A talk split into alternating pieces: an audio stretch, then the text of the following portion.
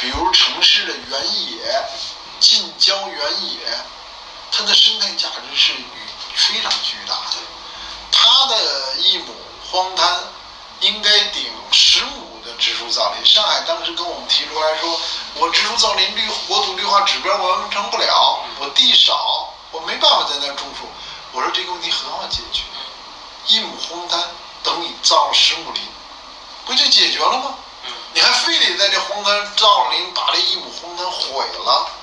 但是这一亩荒滩，这“荒”字是带引号的了，它的生态价值是巨大的。这个你值得做，这个是改变了很多。我在天津给他那个呃党政中心组学习讲课，我说你们这儿啊，我一进大楼就发现你们这儿犯了个大错误。你们楼里头有两幅大照片，一幅照片是昔日荒滩，第二张对比照片是今日美景。我说弄颠倒了，昔日荒滩是生态文明，今日美景是绿色荒漠。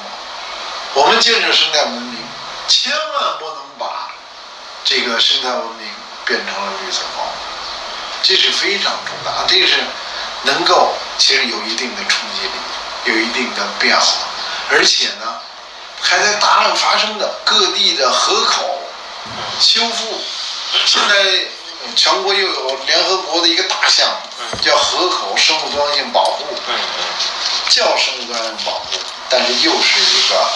我们担心，又是一个生物多样性大破坏。为什么？因为呢，我们发现非常有意思的，第一次转给我这篇文章的平台就是中国数据。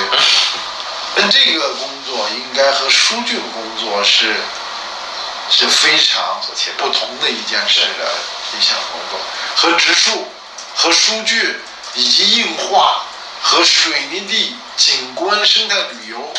这都是切切要注意防止切割、要防止的东西。对对。未来还有一个大趋势，我说三大危机的第一危机就是气候危机。未来的水患一定是一个大问题，而水患，我们在河口处的筑堤，我们在城市的地面普遍的硬化，都是水患的大患啊。我们在城内城市建设中如何充分的注意这些问题？注意，包括我们的大规模植树。其实这个河滩、河滩的滩涂和滩道，它都是避免大规模水患的一些很重要的呃缓冲地带。很多人呀不知道这样一个事实：在海啸发生之后，科学家做了调查。在海岸线做的非常好的钢筋混凝土的海岸防线上，后边的人民生命财产损害是最大的。而海岸线是自然滩涂，海岸线有红树林，后边的人民生命财产纵深十公里是最小，损害是最小的。为什么？这种自然的。它是会对自然危害具有最大的适应性和吸纳，它的海啸的强度打在水泥上，它进一步的增长之后的去向后方吸去，而打在红树林上和自然滩涂上，它的力量迅速的得到了消减。还有就是我们最近在呃唐山。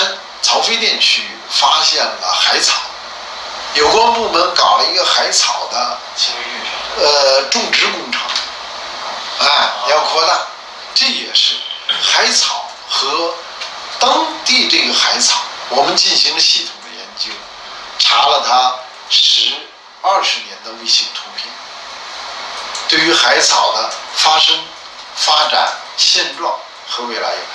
没有做这个深入的研究，就急急忙忙的去铺海草，这是有问题。它哪些是河道，哪些是洋流，它未来对于海洋的影响，对于堤岸的影响，这些都是非常重要的。天津做的很棒了，他们做了一个系统的规划，要保护自然安线，不要再搞了。因为天津的这个呃岸线呀，在改革开放的四十年中呢，自然岸线迅速的缩小，变成到百分之十几、二十几的水平。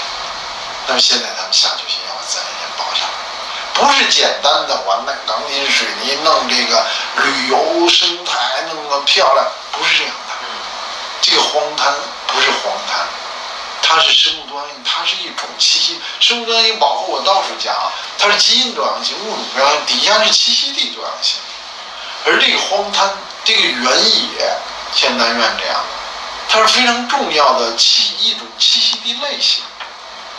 而这种类型，对于整个就是北京近郊自然的原野，这是最后一块了。我说比东北虎还宝贵，啊，因为这个它是最后一块了，它是一个整体的保护。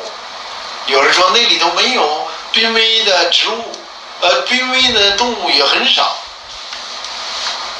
这些濒危的概念是工业文明的概念，生态文明我们要保护的是基因物种和栖息地。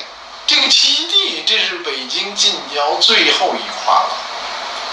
那么回过头来说，北戴河那一点所谓的红滩，天津的数字已经出来了，自然安线很少了。这个自然安线有多大？